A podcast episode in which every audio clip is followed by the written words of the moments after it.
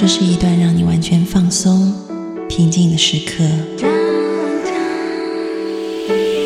这是一个让你感受温暖、自在的原地。在当下，在这里，你可以真诚的面对自己。我是你的心灵守护者，我是安安老师。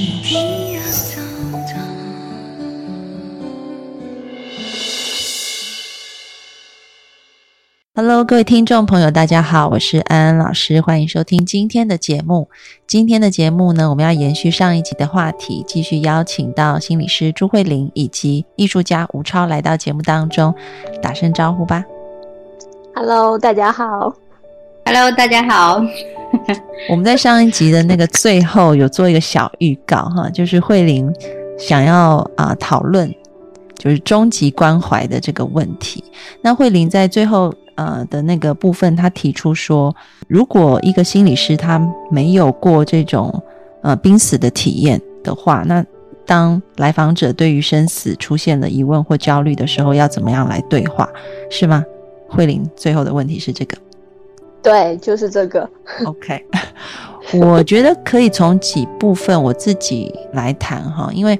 我有一个朋友，他是台湾忧郁症呃协会的理事长，那他自己。嗯，是做濒死体验的研究。当然，他发表过一些 paper，然后，嗯，我也有看过那一些，呃，记载，就是它里面有针对很多人的濒死体验去做调查。那很有趣的是，嗯，基本上，我觉得这一些人所讲述的濒死经验，跟宗教里面，因为神佛 或者是说，就是他们是。就像圣经上说，我已经走过死亡的幽谷嘛，所以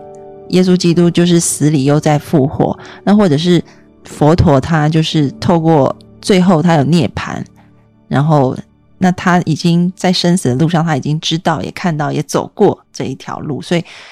这些人的经验，毕竟跟平时体验还是会有很大差别，因为平时体验是没有真的死，只是快死了。啊，所以我们只能说，透过那些文献，我觉得跟呃这些宗教经典讲的部分是有一点点相似的。那相似的部分就在于说，那个前面的部分，因为宗教讲的是完整的，就是人怎么死的，然后中间又经过什么事情了，然后最后你可能又去哪里了。平时体验可能只能讲到前面四分之一。或五分之一的部分，然后他就又活回来了。所以我只能讲那个，如果就目前的一些 paper 来看的话，那个平时体验，嗯，会很多的是说你在临死前想到的东西是什么，那可能你的意识就会带往你往那个地方去。那跟那个宗教经典里面讲的部分也是非常雷同的。就比如说。像平时体验的 paper 里面提到，如果小朋友他就会看到圣诞老公公来接他了，这样 很可爱。然后如果是比如说他可能是基督教的信徒，他可能就说他会看到天使，看到耶稣基督来接他。那如果没有什么宗教信仰的人，他可能就说他看到隧道尽头有光。那如果是佛教的信徒，他可能是说他看见的是啊菩萨来接他。那当然这些是好的，也有人看到的可能是地狱使者，有人看到的是隧道尽头是非常黑暗的等等。再去回溯他们死前的那个念头是什么？可能那些看到黑暗的体验的人，他们死前的念头可能是自责的，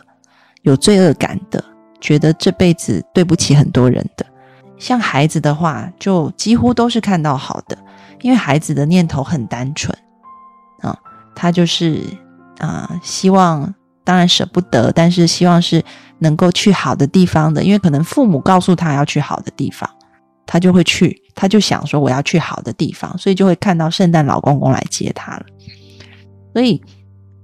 我觉得跟那个临终的念头是很有关联的。就目前濒死经验的研究来看，那当然，如果说你的个案，或者说就大家心理师的个案，它是有一个宗教信仰的基础的话，那我我自己倒是不排除按照他的宗教信仰的的部分去跟他讨论，他能接受的部分，这样子。嗯，但是我想，可能内地有很多人并没有一个，并不像台湾，就是台湾人普遍都有宗教信仰，那可能就是只能讲到那个 near death，就是那个濒死经验的部分，就是告诉他说，我们需要在，我们要能够，嗯，保持一个好的念头，那这样子可能可以让我们在死的过程里面是比较 OK 的、舒服的这样子。嗯，我在想一个事啊，你讲的，因为你提到了好几次宗教感这个东西，其实我在想，嗯，重要的可能不是是不是真的有濒死体验，或者是真的能够通过，比如说禅修达到入定等等，我觉得而是在于每个生命里，你的人生过程中有没有升起那种。对于宗教感的追求，以至于可能你真的通过一次一次的意识的提升，而获得的那种生命的宗教感层面的东西。那当然，它可能和平时体验或者真正的高僧大德的那种禅定体验肯定是有区别的。但是，呃，很多高僧大德也说，每个人禅修的路或者心性修行的路。嗯他的体验是非常不一样的，嗯，对我觉得重要的是如何升起那种生命的宗教高度的宗教感。那么这时候，其实我们就会超越这个俗世，嗯，这个非常非常泥泞沉着或者混杂的，由于我们肉身带来的这些俗世的纠缠，他会获得一种特别纯净和清明和开阔的感觉。是的，其实。吴超讲的宗教感，我们如果去除掉宗教的那个形式化的东西，其实它更本质的东西就是一种神圣感。而那个神圣的感觉，比如说像《哈佛商业评论 》上面，我看过一篇文章，有一个很 很有趣的意很有趣的研究是在哈佛做的，他们就把那个受试者分成呃两组，要减肥。这样子，然后有一组就是正常吃，然后另外一组他就说：“你们做一个仪式，你们其实那个仪式，呃，看起来他就是想要激发这些人的神圣感。他就说，你吃饭前要先把食物对称的排好，然后排好以后就是默念一些句子吧，然后接下来用汤匙跟叉子在食物上面敲三下。”这不是强迫症吗？就是那个实验规定的，才能开始吃，这样子就是很有仪式感。然后就后来就发现说，好像隔了一段时间，他们去看这些人，就是啊这样子吃食物的人，他们就能够很专注的吃，然后吃的量也变少，然后体重也下降了，这样子。所以后来他们得的结论就是说，如果我们能够激发。一种神圣感的时候，人就会高度专注，你就会摒除杂念，专心的做这件事情。而这样子专注的带来的效果就会很不一样。这是他们所谓，嗯，从一个目前科学上能够解读到的部分是这样子做的。接着这个话题，其实我有想想问那个吴超安，其实也想问我自己哦，就是如果是借由艺术的方式，有没有可能让普通人也能够体验到这种神圣感呢？就是这样的一种和更大的存在的这种对话。因为我想起来，就是呃，我们我们三个以前就二零一九年的时候，在跟吕老师在学。艺术治疗的那个九天当中啊，就是有一个活动让我是最强烈的体验到那种神圣感，就是，呃，就是把一张小纸不断的去贴到一个更大的纸上啊，对对，我也很喜欢那个。对对，然后我，然后后来吴超又带我们又玩了一次这个活动，就每一次玩这个我都会体验到就是那种。忘记了自己，然后或者说感觉到自己很渺小，但是却被一个很大的存在，就是和宇宙连接在一起的感觉。然后我记得就是在那个那一次的工作当中，就是我也感受到了宇宙。然后安安最后的那个 那个画面也是一个很大的那个宇宙的那个感觉在抱抱的感觉。嗯，所以我在想，是不是通过艺术活动，就是吴超也可以讲一下，是是可以的。嗯，因为其实。我会做像植物人艺术会或者共同体，其实来源于前期我的艺术创作其实已经，嗯，我有个作品叫《悬浮》，这里面非常多的人像沙粒一样的渺小，但他们构成一个宇宙。但这些宇宙里面每一个人的瞬间又是如此的真切啊！其实跟安安一开始我们聊这个话题之前，安安在聊到色即是空，空即是色。那我觉得艺术其实包括我看见很多好的艺术家，嗯，他们都会到达一个忘记小我，去追求更终极的生命意义和价值这样的层面。嗯，这也是为什么其实荣格他有很多分析关于艺术作品，他为什么能打动那么多的人啊？他们创造的那些艺术象征，就像说出了所有人的心声一样啊！他为什么能超越那种小我的局限？嗯，所以艺术其实它是可以的，但是前提是，就是我们可能要变得特别深入和专注在某一个方向。这个上面呢，其实和禅宗的参又很像。所谓参，就是你心心念念、无时无刻你都在参一个疑问。其实很像我们以前做创作，有时候就可能长达一两年，你脑子里就去去开会，就想快点开完；去干什么都想回来，我继续参这个事情。嗯，长期创作它会达到这样的，呃，这样的一个作用，而且其实它会塑造人生。但是其实艺术很容易有个误区，就是最后我们会掉入对那个表象的执着，啊，这个其实要回到回到禅修，啊，那禅修就会非常反对你对一个表象的执着。但是艺术这个专业它本身就有一个追求形式的这样的大的，我觉得是一种专业，他。我觉得专业他最擅长的东西，有可能就会变成他最后你要到达最后终极的那个东西的局限啊，所以有可能有一些人在体会到这种超越小我的宇宙的融合的神圣感，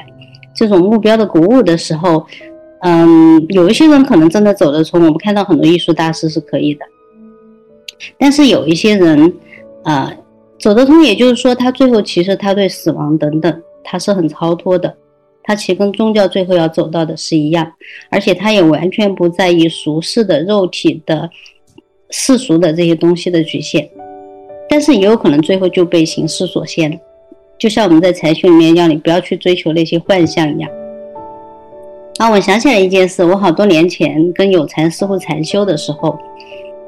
那我就会觉得那个听觉突然就变得非常的清晰，我坐在那里，周围的声音一层一层一层都分得很清楚。我就很高兴，然后我就去跟有才师傅说，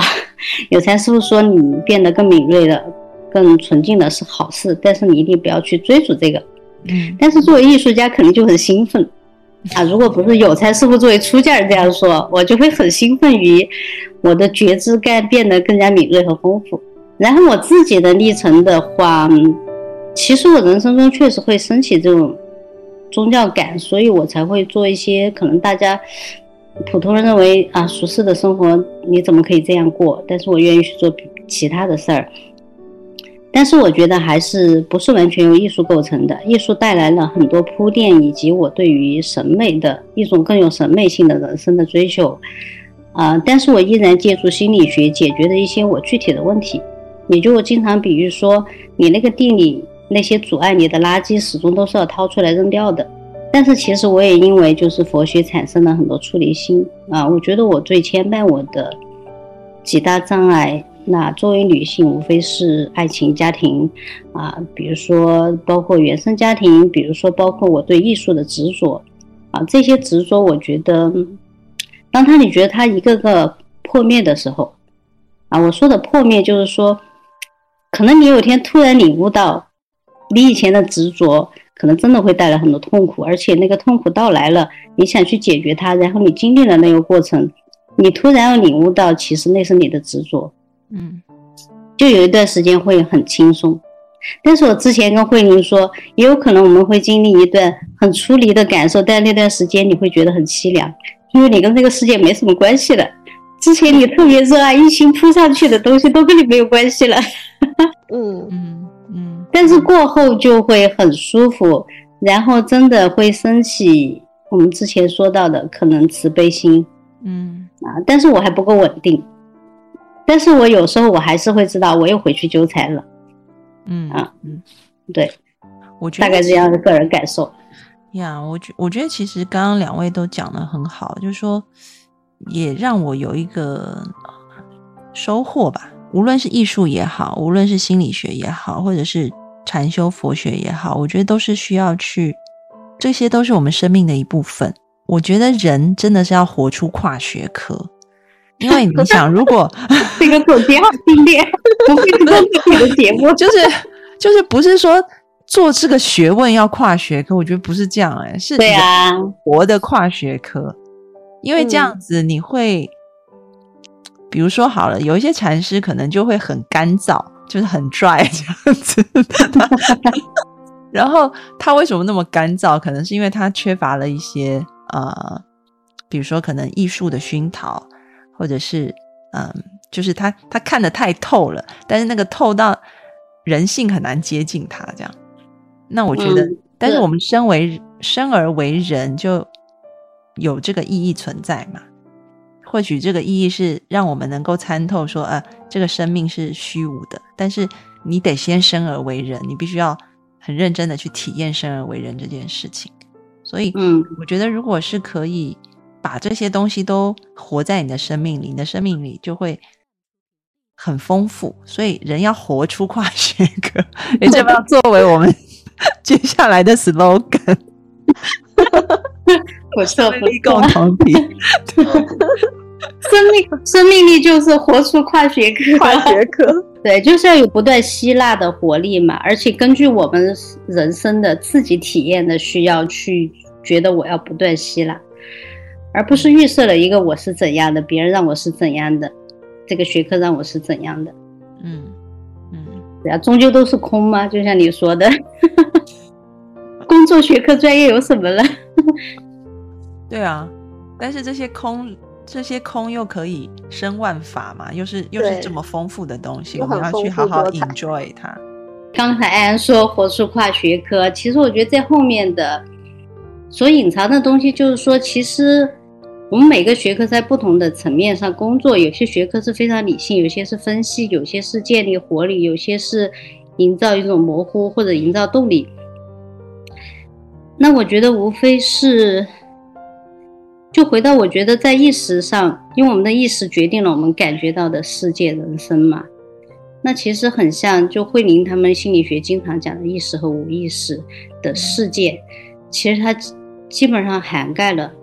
很多不同的思维模式。我觉得要把这种东西把它打通，让它流动起来。对我们那个意识认为我们所知道的，我们用头脑去决定的应该所以然的东西，我觉得要不同不停的用一些方式去触动它，去打破它，让下面那种更广阔的、更滋润的东西和它流动起来。是的，像荣格不是荣格专家在这边，我就 对啊，我们都乱说，班门弄斧一下总跟专家不说话。就是修行，就是把那个无意识的部分提到意识层面来嘛。我觉得这个部分是很需要的，我们需要不断不断的去透过，也许一般人很难透过呃禅修的方式来达成，就是那可能花比较长的时间，但是也许艺术是一个比较呃快速的方式，让我们可以，因为你看生命力学院才多久时间？八九个月，对，然后还跳了好久的课，因为我们做展览。嗯嗯嗯 对不起大家。对，那艺术可能是一个很快、比较快速的方式，可以帮我们把那个无意识的东西翻出来，啊，放在意识层面去处理。对，嗯就其实我最近就是回应一下吴超之前讲到那个生命力学院有一个女孩，她经历了一个很大的转化，就可以把自己旧有的那些全都呃就是击碎或者说瓦解，我觉得是一件真的是很了不起的事情。而且我最近对这个也会有一些新的体验和和洞察，就是说我发现就很多人，就像吴超说的，他的无意识里面是有一些大石头的，但是他却不想搬走它，或者说搬不走它。嗯然后我最近就会发现，呃，也是也是通过我跟个案的工作，然后他讲了一句话让我很耳目一新吧。然后他就说，因为这些东西你要搬走它的话，就会整个人垮掉啊。是，因为它它可 能真的就是它在那里一定是是起到一个支撑的作用，或者说它在那里一定是有它的原因的，就没有那么容易可以搬走的。所以就是要搬走它的话，就像荣格经常说的，你不能把情节给像动手术切一个肿瘤那样子给切掉，你只能绕着它走。就它在那里，你只能去绕开它。但是我觉得艺术的方式也许能够再提供一些新的解答或者可能性。就是像那个女孩子，她能够经历这么大的一种转化，一定是就是她的生命在其他地方找到了一种新的出路，或者说新的生长的机会，然后有很多的根系呀，然后就可以绕过这块石头去吸取更深层次的能量的时候，我觉得这才是。就是这块石头可以去瓦解的时时候，所以我觉得真的是很在生命力学院的这些经验会让我会有很多就是在荣格讲的话的基础上的一些新的认识。意识来印证，而且你知道慧玲刚刚讲的话很，就让我突然想到你要开网课有一个很大的原因。哎，好，好，我一定努力提高我的网课水平。不是因为，因为我，因为我有遇过那个就是艺术，就也在学艺术的个案。然后呢，他就说，当然我们是用那个呃认知行为的疗法。那他后来说，他不想要改变他的这些信念。我说为什么呢？他就说。因为我觉得当艺术家，我需要这些信念。虽然这些信念让我痛苦、抑郁，嗯，但是也是因为有这些东西，我好像才能变得如此的纤细敏感，能够帮助我在这个学科上面工作。这样子，这样子的学生如果来参加那个学院的课程，会不会有非常多不一样的看见？就是说，原来我不一定需要这些石头，我可以透过别的方式来获取生命的养分。嗯。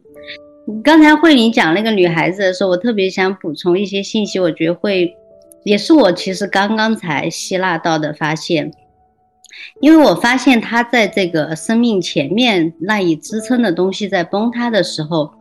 其实她自己的感受，包括我们看到，我们发现她变得更柔和、更漂亮，她也觉得她开始反省，而且能感到更多的多一点的别人的爱，所以我就发现，因为在画面里面。虽然他感觉到崩塌，但是画面的呈现出来是一种更美的感受。嗯，所以也许这种美其实承托了那个，就像慧颖说的动手术的伤痛。所以我觉得这个过程还蛮奇妙，而且同时他的画面其实是先于他的体验感悟出现的，而他的感悟差不多比画面要滞后大概两三周。嗯嗯，然后他才会来跟我比较理性的讨论这个事情。他才有勇气来讨论这个事情，嗯，我觉得也蛮神奇的，就是关于这个无意识世界的活动啊，我觉得它远远超出我们的意识可以理解的那种，它的运作和它的它所发出的那种能量，以及它的承托，嗯，对，也许我们的无意识世界，它真的是当要动一次手术的时候，他会先做好它的准备。我觉得这又让你讲到这个部分，又让我更加的觉得说，真的要活出跨学科，因为可能有些人在禅定的过程里面，他们会，比如说看到自己情绪升起的时候，他们可能觉得说，嗯，就让这个情绪空掉，让它飘走就没有了这样子，但是。如果把它变成一个线索往下参，嗯，其实艺术是逼着你往下参嘛，对，艺术是逼着你往下参。那但因为禅修又有很多不同的方法，到底我们是就是让它过去就好，把它当成是一个空的，还是继续往下参啊？可能不同的这个禅法有不同的方式，但是艺术好像就你只能往下参，你不能忽略它，因为你必须要把它展现出来。所以可能你就被逼着往下不停的去探索，那也许可能也是因为透过这样的探索，才能够发掘一些新的力量出来，这样子。嗯，对，很同意你的这句 slogan，活出跨学科，因为正是这些东西，就是让我从另外一个角度来看，我们可以怎样让艺术成为人的意识探索或者生命动力更好的一种一种途径吧，就不再不再执着于说我是一个艺术家，我要追求形式。呃，如果失去了那种形式，我可能就会就像你刚才说的那位很偏执的艺术家。那其实这也是我周围很多在做当代艺术的、做纯艺术的人所遇到的精神问题。所以，其实我们所看到的真正艺术家这个群体，其实精神状态并不太好，其实真的很敏感和脆弱，而且有时候过多纠纠缠。对，这也是就是我一直。跟我的学生也好，包括雅婷现在在法国，我都跟他说，我们最近在学中庸，你要一起学，学当代艺术一定要学心性之学。再回到王伟的擅长，嗯，就心性它有一种追求博大平稳、中正的东西，嗯嗯嗯，他可能会稍稍去，他可能去补偏艺术那种太过敏感敏锐，嗯。那样的缺陷。我是一个实用主义者，追求幸福的人生，所以形成了我这样的思维。我们这一集探讨了很多生死的议题，然后最近呢，生命力共同体也有一个关于生死的一个论坛，对吗？对，嗯，其实是我们很有幸的邀请到了手牵手醒来这个组织的发起人王卫平和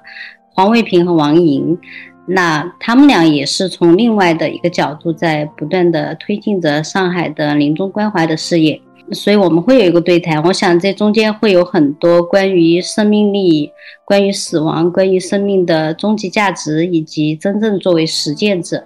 我们所看到的问题。那另外呢，其实，在在下一个周末，三月二十一号，其实我们就有一本新书要发布。好，这也是真正的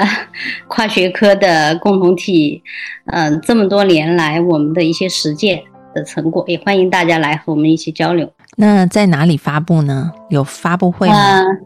对，我们会在呃三月二十一日的下午四点半到六点，也就是在刚刚的这个生死的对谈之后，我们会在时代美术馆有一个发布会。这本书叫《意识共生》，